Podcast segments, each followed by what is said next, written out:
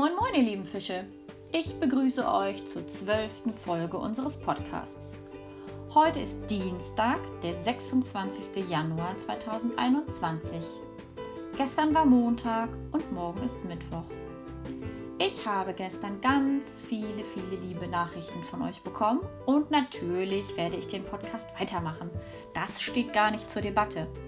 Ich würde euch nur so gern mehr mit einbeziehen, aber mir fehlt noch die zündende Idee.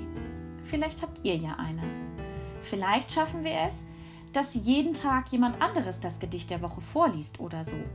Das habt ihr ja immer alle in eurer Mappe. Eure Eltern dürfen auch gern mal vorlesen, wenn sie Lust haben. Wenn ihr irgendwas super findet, dann sagt oder schreibt mir das immer gern. Wenn ihr eine Idee habt oder auch, wenn ihr irgendwas total blöd findet, wie die Witze zum Beispiel. Jetzt kommt das Gedicht der Woche, wieder von mir vorgelesen.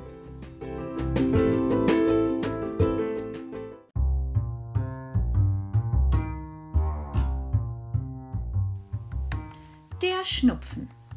Ein Schnupfen hockt auf der Terrasse, auf dass er sich ein Opfer fasse, und stürzt alsbald mit großem Grimm auf einen Menschen namens Schrimm.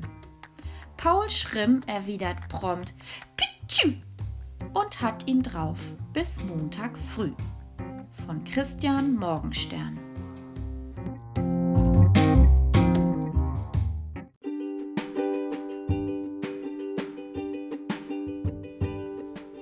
Heute liest du, wie immer, das Gedicht der Woche und schreibst die Knickliste.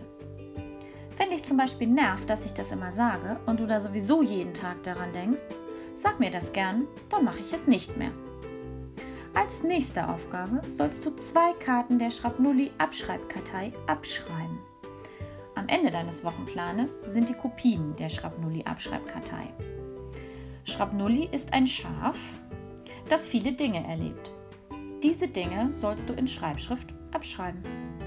Ich möchte bitte, dass du immer beide Sätze abschreibst. Da gibt es eine Pflichtaufgabe, einen Pflichtsatz und einen Satz mit einer Krone davor. Du sollst beide Sätze immer abschreiben, bitte. Du kannst dir zwei Karten von allen aussuchen. Du schreibst also mindestens vier Sätze in Schreibschrift in dein Heft. Danach kontrollierst du bitte genau, ob du alles richtig abgeschrieben hast.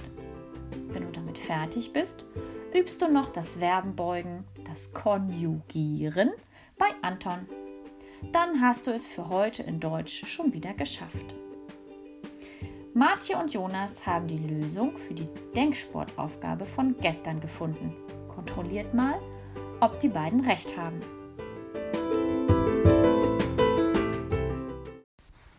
Hallo Frau Hart, hier ist Martje.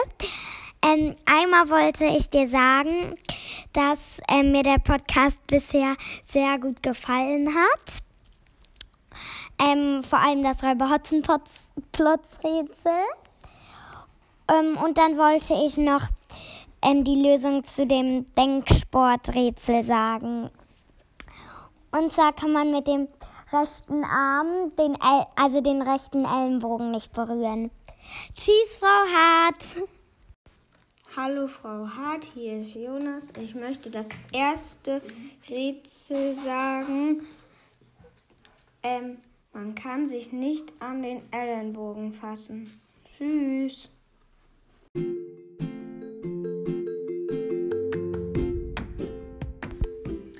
Ich habe noch eine Denksportaufgabe für euch vorbereitet. Welches italienische Gericht endet in der deutschen Sprache auf Lauflauf? Für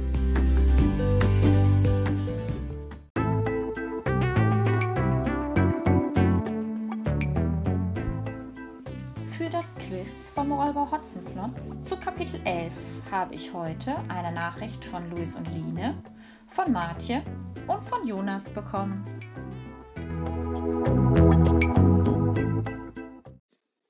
Guten Morgen, Frau Hart. Guten Morgen, Frau Hart. Hier sind Lina und Luis. Wir möchten Ihnen die Antworten zum Räuber Hotzenplotz Rätsel mitteilen. Erstens stricken. Zweitens, weil er den Mond im Rücken hatte. Drittens, wegen der Nachtruhe. Tschüss, Frau Tschüss. Hart. Hallo Frau Hart, hier ist Martje. Ich wollte dir die Antworten vom Räuber Hotzenplotz Rätsel sagen. Erstens stricken, zweitens, weil er den Mond im Rücken hatte, drittens wegen der Nachbarschaft. Tschüss, Frau Hart, ich wünsche dir noch einen schönen Tag. So. Hallo Frau Hart, hier ist Jonas. Ich möchte das Rätsel von Holger Hotzenplotz sagen. Das erste beim Stricken, das zweite Obermacht weiß der, das dritte wegen der Nachtruhe. Tschüss.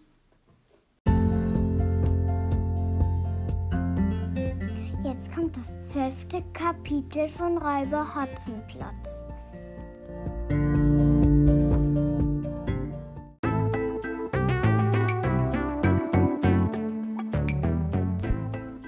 Rollsplit.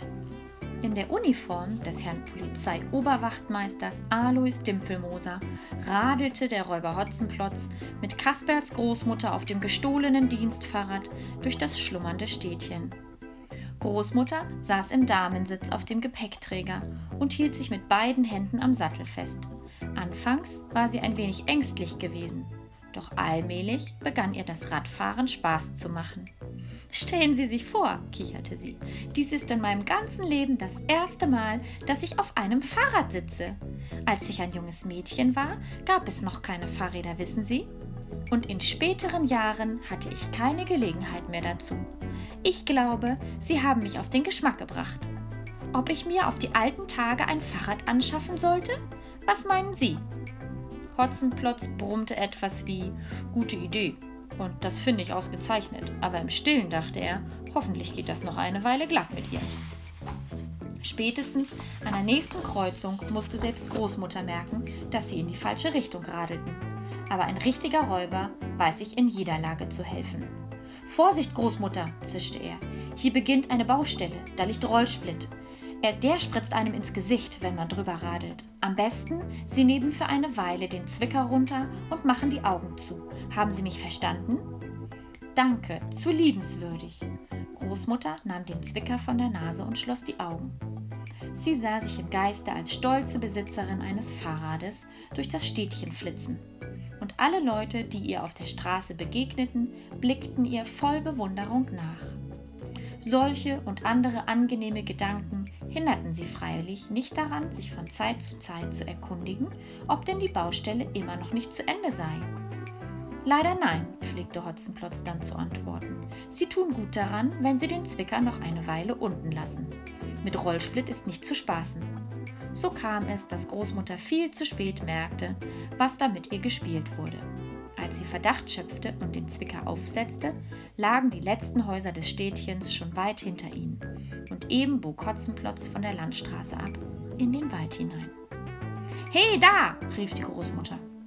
Wohin fahren Sie uns denn da, Herr Oberwachtmeister? Warum radeln wir nicht zum Spritzenhaus? Darum, sagte der Räuber Hotzenplotz barsch. Er sagte es laut und mit seiner gewohnten Stimme. Großmutter merkte gleich, dass da etwas faul war. Hören Sie mal, Sie da vorn, rief sie. Sind Sie womöglich gar nicht der Polizeioberwachtmeister Dimpfelmoser? Hotzenplotz radelte lachend weiter. Da haben Sie, das haben Sie reichlich spät gemerkt, meinte er. Raten Sie mal, wer ich wirklich bin. Großmutter war empört. Ich kenne nur einen Menschen im ganzen Landkreis, dem ich ein solches Schurkenstück zutraue, rief sie. Und das sind Sie. Was haben Sie eigentlich mit mir vor? Ich entführe Sie. Dass ich nicht lache. Ich werde um Hilfe schreien. Hilfe! Zu Hilfe! Man will mich entführen. Rettet mich! Rettet mich! Schreien Sie ruhig, solange Sie wollen, meinte der Räuber Hotzenplotz. Hier im Wald hört Sie doch keiner. Alles, was Sie mit Ihrem Gebrüll erreichen, ist, dass sie Halsweh kriegen.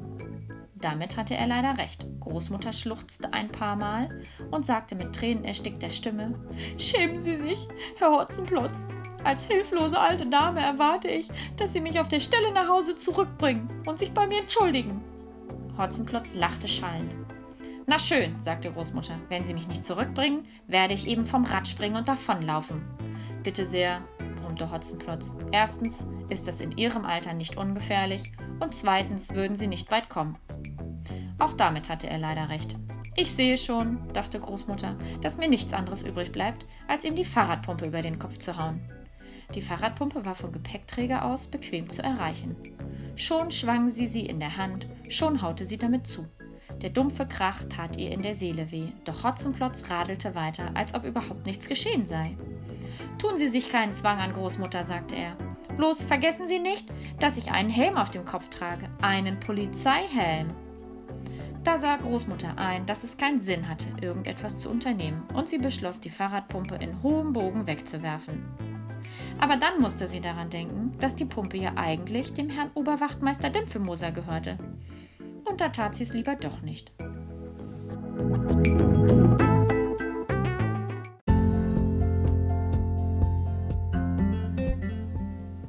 Und nun die drei Fragen zum Kapitel. Erste Frage. Was macht die Großmutter in diesem Kapitel zum allerersten Mal? Zweite Frage. Wieso sollte Großmutter den Zwicker von der Nase nehmen und die Augen schließen? Und die dritte Frage. Wieso konnte die Großmutter den Räuber Hotzenplotz nicht verletzen, als sie ihm mit der Luftpumpe auf den Kopf schlug? Ich freue mich über Nachrichten in jeder Form und wünsche euch nun einen wunderbaren Tag. Wir hören uns morgen wieder.